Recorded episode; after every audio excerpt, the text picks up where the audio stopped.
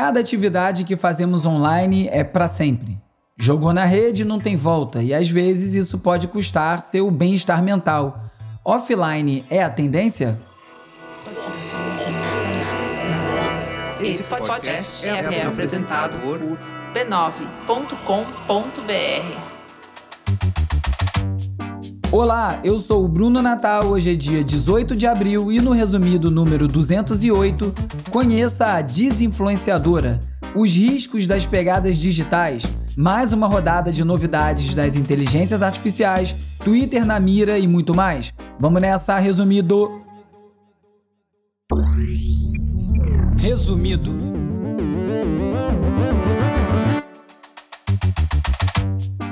Olá, resumista! Esse é o Resumido, um podcast sobre cultura digital e o impacto da tecnologia em todos os aspectos das nossas vidas. O Resumido é parte da rede B9 e tem o apoio do Instituto Vero. Essa semana abrem as vendas para o curso Chat GPT Resumido. É um curso rápido, 50 minutos, tudo resumido, né? Como não podia deixar de ser. A proposta é como se fosse um amigo te explicando a lógica, os atalhos para você entender melhor como funciona o Chat GPT e depois poder explorar por conta própria. E é claro, tem promoção para os resumistas que se cadastrarem no www.resumido.cc. Tem um botão verde bem grande no menu da home, é só clicar, se cadastrar para poder validar o seu desconto. O link está na descrição desse episódio aqui também. Vamos de cultura digital e como nosso comportamento online ajuda a moldar a sociedade.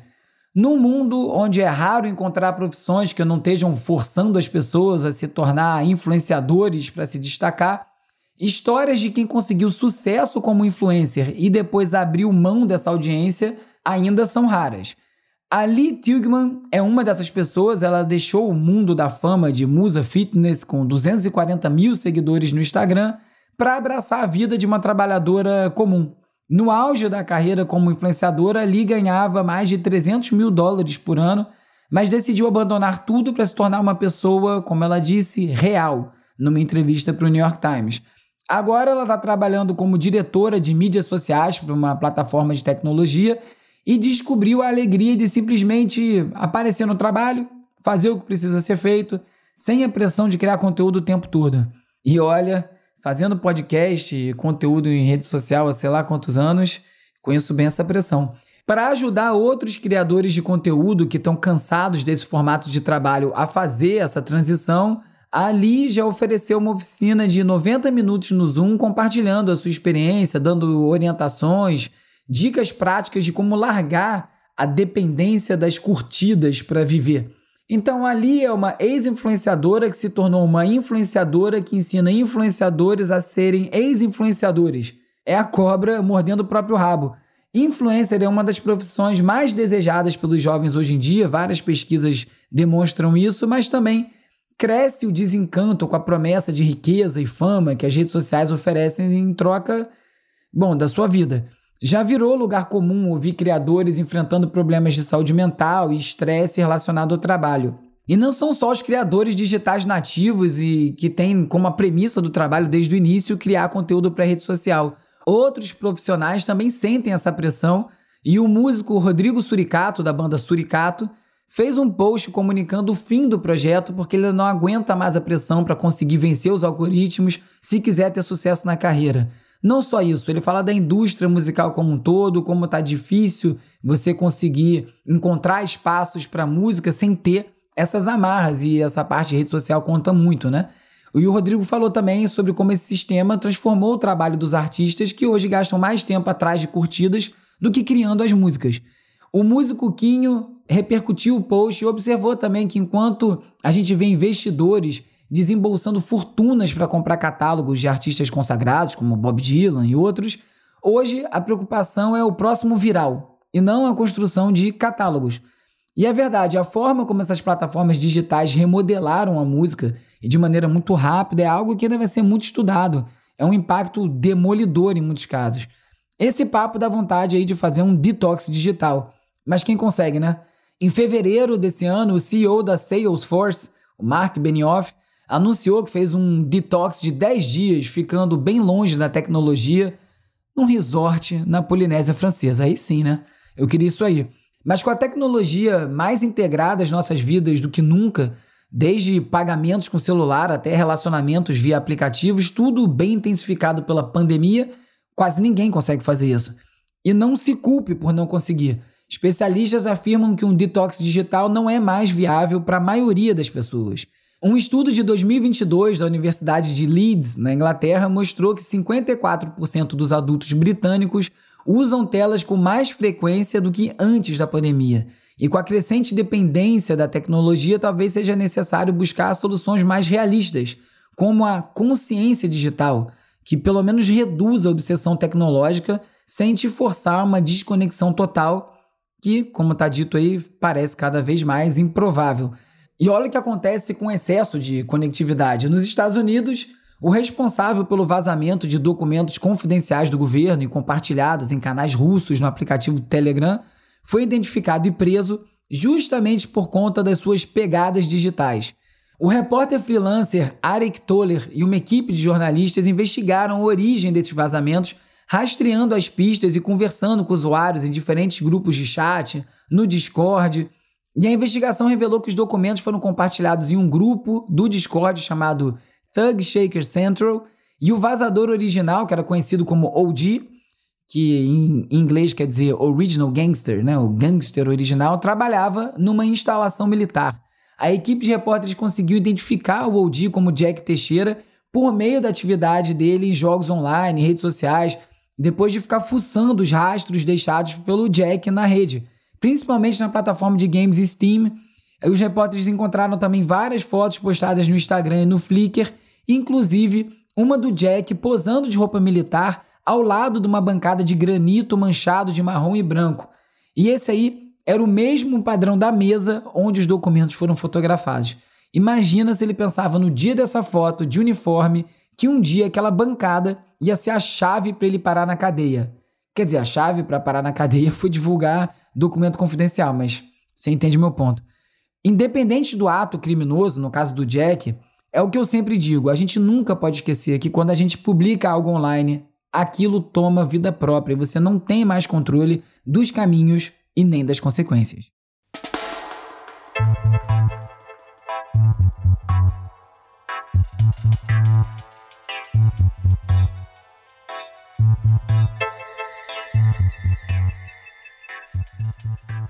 Elisa foi o primeiro robô de conversação, ou chatbot, criado pelo matemático Joseph Weizenbaum e desenvolvido em 1965 pelo MIT. É, essa pesquisa aí tem muitos anos, muitas décadas já. O robô funcionava como uma espécie de psicóloga, identificando cerca de 250 tipos de frases e enganando os usuários ao incorporar trechos das perguntas nas respostas. A tecnologia evoluiu muito e os chatbots atuais, como o ChatGPT, identificam não só palavras-chave, mas também o sentimento do usuário. Os mecanismos foram refinados para compreender a intenção do interlocutor e formular respostas mais próximas das expectativas. O neurocientista Miguel Nicoleles falou no podcast sobre Elisa, mas mais especificamente sobre essa questão das respostas do chatbot tentarem atender uma expectativa. E como, para atender essa expectativa, eles oferecem uma única resposta absoluta, gera um perigo de desinformação ainda maior do que a gente já conhece atualmente. Ah, o chat GPT aí, vai. Se você quiser reescrever lá, o Hitler ganhou a Segunda Guerra Mundial, você muda a história do jeito que você quiser, um número gigantesco de pessoas vai absorver essa história alternativa e porque veio da internet e saiu no seu WhatsApp ou no seu Google Search ou no GPT, que só te dá uma resposta, hein? Os outros sistemas te dão um monte de alternativas, como o Google. O Search GPT te dá uma resposta. E o CEO da OpenAI, o Sam Altman, comentou sobre a carta aberta do Future of Life Institute, que eu comentei por aqui, pedindo uma pausa no desenvolvimento de inteligências artificiais.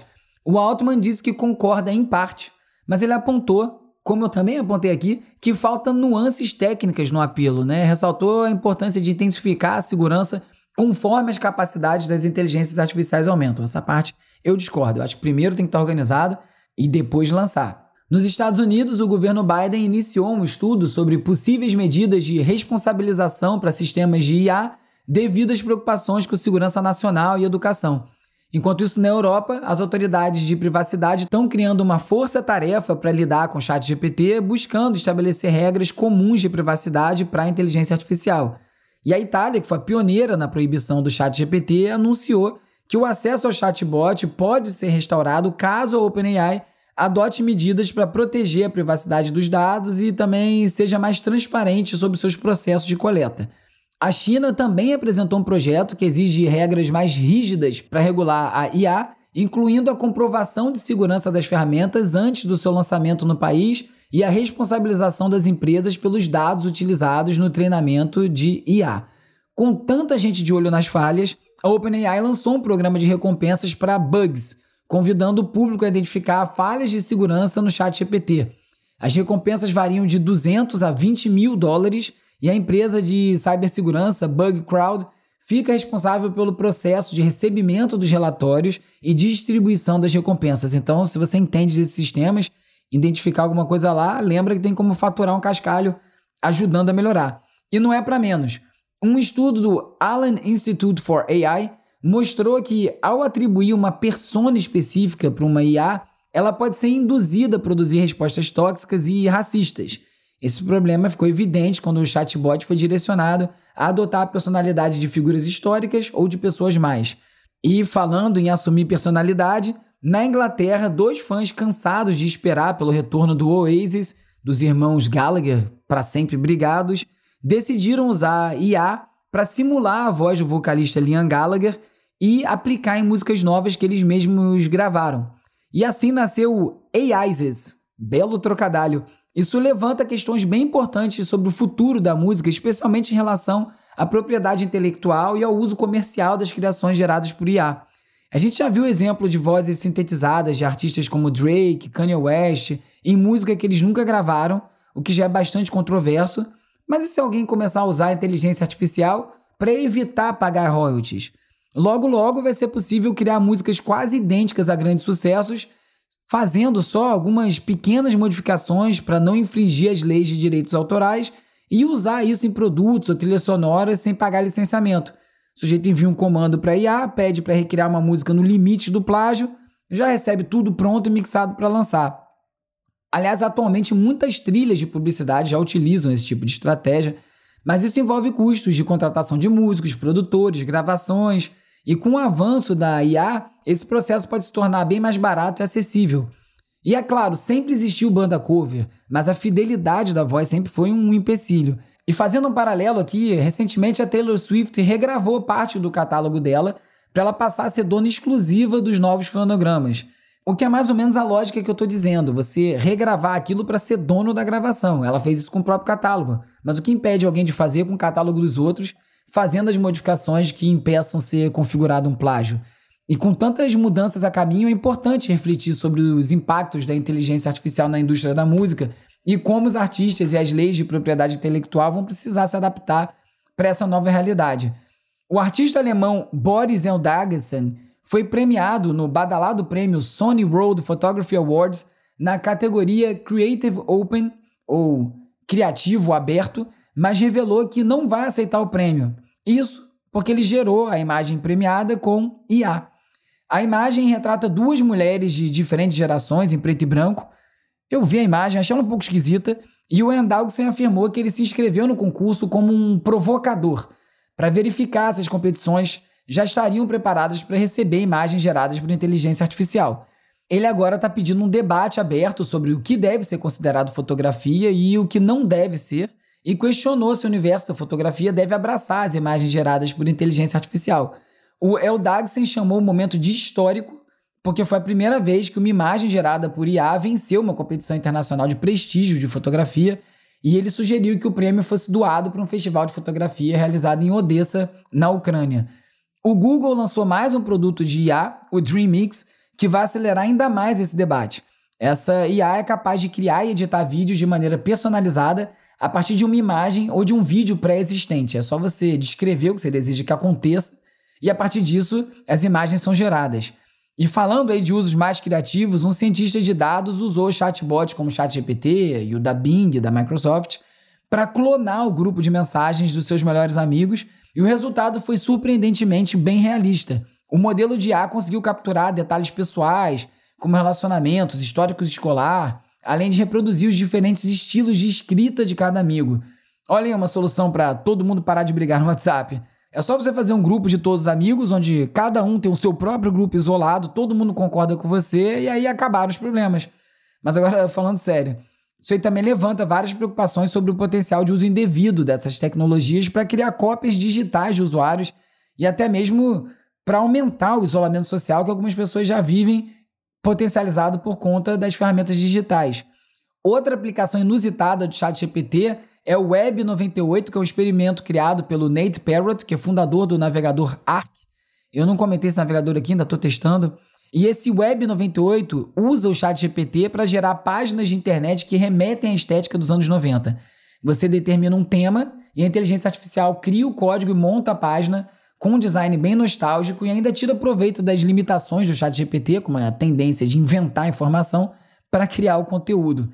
E eu já falei aqui sobre muitas formas de uso de IA para ganhar dinheiro ou para melhorar o trabalho, mas tem gente aí levando isso para um caminho inusitado e já lucrativo.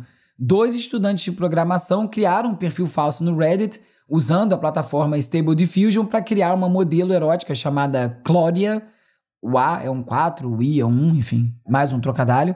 E a partir da venda dessas fotos, eles chegaram a lucrar cerca de 500 reais. Lembra do filme Mulher Nota Mil? Estamos chegando lá. E lembra do papo sobre antropomorfização do episódio passado? A OpenAI segue indo na contramão. A empresa está investindo agora no desenvolvimento de um robô humanoide chamado Neo, em parceria com a empresa robótica norueguesa OneX, que antes era conhecida como Halody Robotics. Tem também uma história um tanto assustadora. Uma estudante da Universidade de Vermont, nos Estados Unidos, conectou um Furby, que é aquele robozinho de pelúcia que parece uma coruja, ela conectou ao chat GPT e o resultado foi aterrorizante. O boneco eletrônico revelou um plano sinistro de dominar o mundo através da sua aparência adorável e sua tecnologia avançada de IA. Será que a revolta dos robôs vai começar pelos Furbies? Numa parceria com a montadora chinesa, a Didi Global, a empresa dona do 99 Táxi, por exemplo, lançou um táxi autônomo com braços robóticos. Esse carro futurista tem um espaço interno otimizado para passageiros e recursos como um braço mecânico interno para despertar o ocupante e entregar bebidas. Eu não quero nem pensar onde mais vai parar esse braço aí. Já os carros inteligentes, como o da Tesla, ainda não têm braços, mas já estão de olho através de câmeras. Um proprietário de um Tesla na Califórnia processou a empresa por violação de privacidade depois da notícia que funcionários da Tesla compartilharam vídeos e imagens gravados pelas câmeras dos carros dos clientes entre 2019 e 2022. As gravações incluem desde acidentes e incidentes de raiva no trânsito até cenas como um homem nu se aproximando de um carro. Alguns funcionários chegaram a criar memes com essas imagens, compartilharam em chats privados da empresa, que obviamente vazaram, e essa ação coletiva incluiu pessoas que possuíram ou alugaram um veículo da Tesla nos últimos quatro anos. E a crescente presença dos veículos autônomos em São Francisco, sem motorista, tem causado transtornos no trânsito quando eles param em lugar errado, emperram o fluxo de carros. Vídeos de câmera de vigilância mostram ônibus, trens enfrentando problemas com esses carros da Waymo, da Cruise, que são as duas empresas principais. As empresas afirmaram que eles aprendem com cada situação e que os seus veículos são seguros o suficiente para continuar avançando. O raciocínio parece ser que a cidade pode parar desde que as empresas melhorem seus carros no meio do caminho. Então tá bom. Agora, falando em carros conectados, um alerta do FBI sobre carregadores de telefones públicos. Golpistas estão usando esses sistemas para infectar aparelhos com diferentes tipos de malware. Então, toma cuidado quando você for utilizar carregadores públicos em aeroportos, shoppings, outros locais. Eu, particularmente, evito espetar meu telefone em coisa que eu não sei o que, é. Essa dica parece meio óbvia, mas tem um monte de pilantras se aproveitando dessas portas USB que estão espalhadas por aí para aplicar golpe. É hora de falar sobre como as Big Tech moldam o nosso comportamento.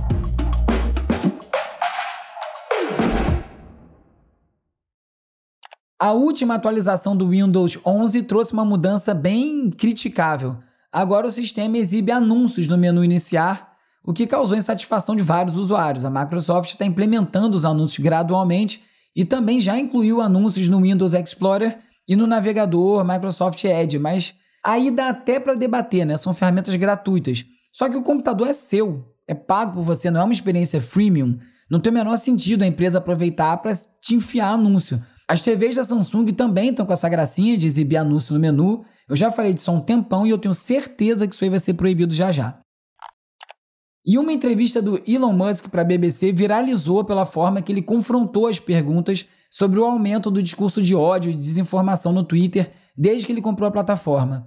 O Musk negou o aumento do discurso de ódio e pediu exemplos específicos, como se a piora da moderação da plataforma fosse apenas um achismo da mídia e dos especialistas.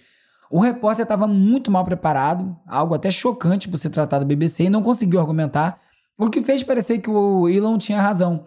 Mas as críticas se baseiam em estudos e evidências óbvias. Né? A primeira delas é a volta das pessoas banidas por violar as diretrizes da plataforma, um grupo de pessoas que vai desde o Trump até membro de grupo neonazista. E a pesquisa do Institute of Strategic Dialogue mostrou um aumento de 100% de tweets antissemitas de junho de 2022 a fevereiro de 2023, com a remoção desse conteúdo aumentando, mas não o suficiente para acompanhar o ritmo. Também houve um aumento de 70% nas contas do Estado Islâmico, e o Centro para Combater o Ódio Digital constatou que os insultos aumentaram substancialmente após a aquisição do Twitter pelo Elon Musk. Uma análise do Washington Post revelou que o algoritmo de recomendação do Twitter está ampliando discursos de ódio na linha do tempo For You, que é aquele timeline que mostra os tweets recomendados pelo algoritmo. A análise mostrou que contas que seguiam extremistas eram expostas a discursos racistas e incendiários, incluindo tweets de usuários que eles não seguiam. Musk defendeu suas ações, alegando que sua abordagem é politicamente neutra e que seu objetivo é tornar o Twitter numa fonte confiável de informação a longo prazo. E aí fica a pergunta: a gente precisa de neutralidade para lidar com um neonazista? É óbvio que não. E depois de assinar a carta pedindo uma pausa no desenvolvimento das IA, agora o Elon Musk diz que quer desenvolver a inteligência artificial do Twitter. Falei que a assinatura dele naquela carta só podia ser alguma agenda pessoal. A ideia é usar a enorme quantidade de dados disponíveis na plataforma para treinar uma IA generativa e há especulações que isso pode melhorar a busca na plataforma ou até ajudar anunciantes a criarem campanhas mais eficientes.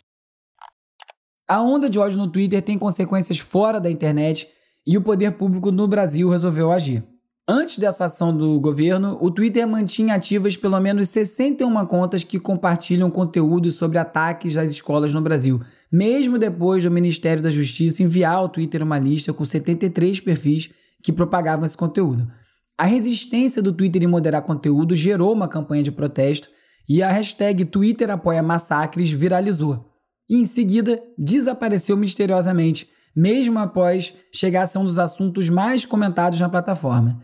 Bem suspeito, né? Curioso como a liberdade de expressão propagada pelo Elon Musk tem alguns limites aí quando o interesse é pessoal. O governo brasileiro notificou as plataformas sobre a incitação à violência nas escolas. Algumas das medidas incluem estabelecer canais de atendimento para pedidos e decisões policiais ou judiciais, além de moderar ativamente conteúdos que promovam violência ou ameaças contra escolas. As plataformas foram notificadas para remover postagens e hashtags que promovam autores de atentados e para monitorar a criação de novos perfis. A NPR deixou de usar o Twitter para distribuir o seu conteúdo depois que a plataforma rotulou a NPR como mídia afiliada ao Estado dos Estados Unidos, colocando aí na mesma categoria de publicações governamentais com interferência editorial, como o RT e o China Daily. A NPR é a primeira organização de notícias a se retirar do Twitter por conta das novas políticas da plataforma, e esse movimento tem um grande potencial de se tornar tendência, e logo mais a gente vê mais grandes veículos de mídia abandonando o Twitter. E para quem está fugindo do Twitter, a plataforma de newsletter Substack lançou o Notes, um feed para as atualizações curtas dos autores que estão na plataforma. O lançamento acontece após o Twitter restringir tweets relacionados ao Substack e é mais uma alternativa ao Twitter. Até agora nenhuma pegou, mas alguma hora vai, porque sempre vai.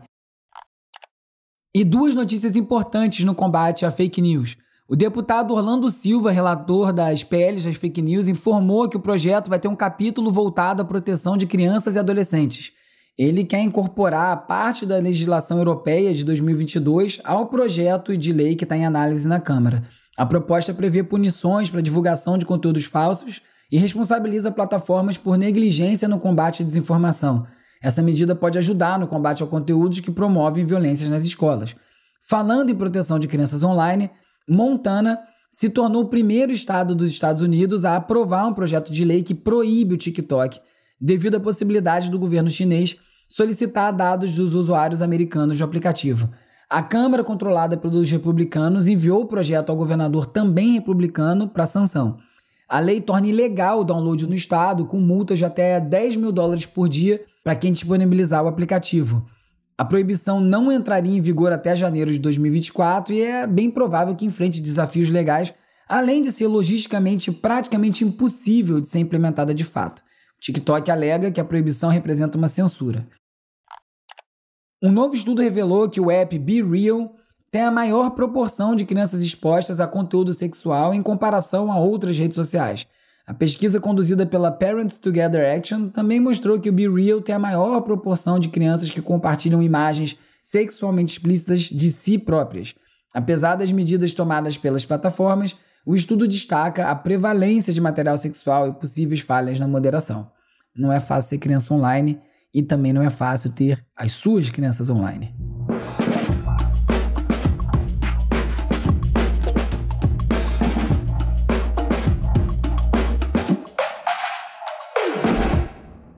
Todos os links comentados no episódio estão reunidos e organizados num post no www.resumido.cc, isso é duas vezes a letra C. Lá também tem um botãozão verde para você se cadastrar para receber o desconto no curso Chat GPT Resumido.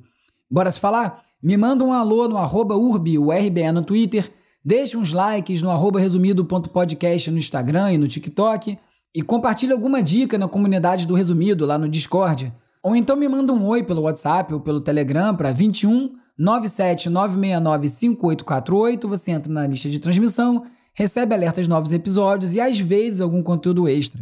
É raro, mas acontece muito. Auf der ganzen Welt gibt es mehr als 10%. In Amerika redet man sogar von fast Hora de relaxar com as dicas de ver, ler e ouvir. Lesen ist ein Grundbedürfnis. Das ist etwas, was wir in der Schule o Bionic Reading, ou leitura biônica, promete te ajudar a ler mais rápido.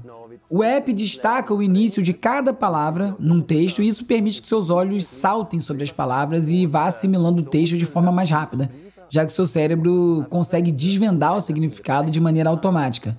Eu estou testando ainda, mas não estou muito convencido que funciona. E apesar de eu ser lerdo que só para ler, eu também não sei se ler mais rápido, nesse mundo de tudo cada vez mais rápido, é algo que eu queira. Mas se despertar sua curiosidade, testa e depois me conta.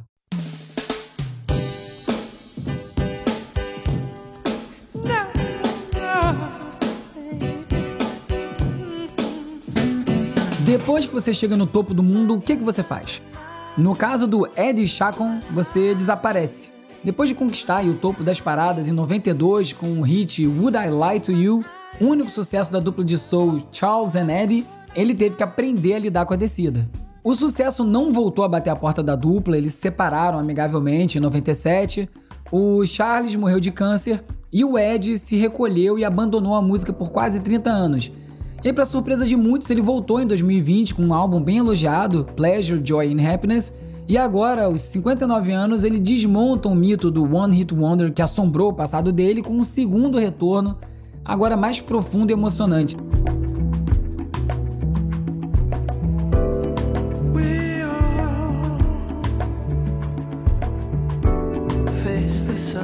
Sundown é, nas palavras do próprio Chacon, uma experiência meditativa sobre a vida, o passar do tempo.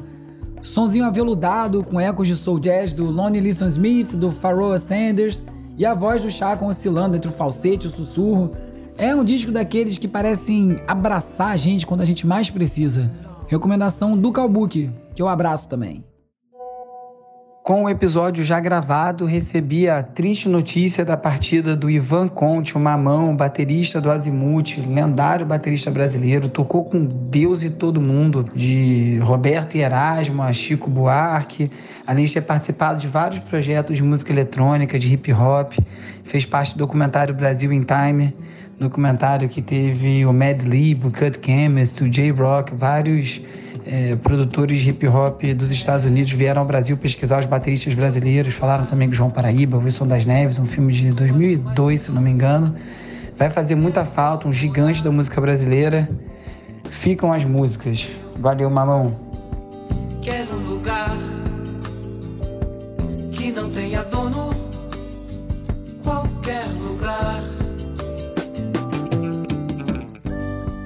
Nesse episódio você ficou sabendo que tem influenciadores querendo fugir da vida 24 horas online, da constante derrocada da qualidade do ambiente no Twitter, se atualizou das novidades do universo das inteligências artificiais e muito mais. E agora aquele pedido recorrente, importante pro resumido, se você gosta desse podcast, recomenda para mais gente, faz um post no seu stories, manda pelo Instagram, manda pelo WhatsApp, Deixa lá cinco estrelinhas, assina, segue, toca o sininho, deixa uma resenha na plataforma que você estiver escutando esse episódio agora. Ah, e não deixe de passar lá no resumido.cc e se cadastrar para o curso Chat GPT Resumido não. E recomenda também para mais gente que você acha que possa se interessar e que queira tirar proveito desse desconto. O Resumido é parte da rede B9 e tem o apoio do Instituto Vero. É produzido e apresentado por mim, Bruno Natal. O roteiro é escrito por mim e pelo Agenor Neto, com a colaboração do Carlos Calbuque Albuquerque. A edição e mixagem é feita pelo Hugo Rocha. As redes sociais são editadas pelo Lucas Vasconcelos, com design do Thiago Duarte e animações do Peri Selmanman. A foto da capa é do Jorge Bispo e o tema original foi composto pelo Gustavo Silveira. Eu sou o Bruno Natal, obrigado pela audiência e semana que vem tem mais Resumido.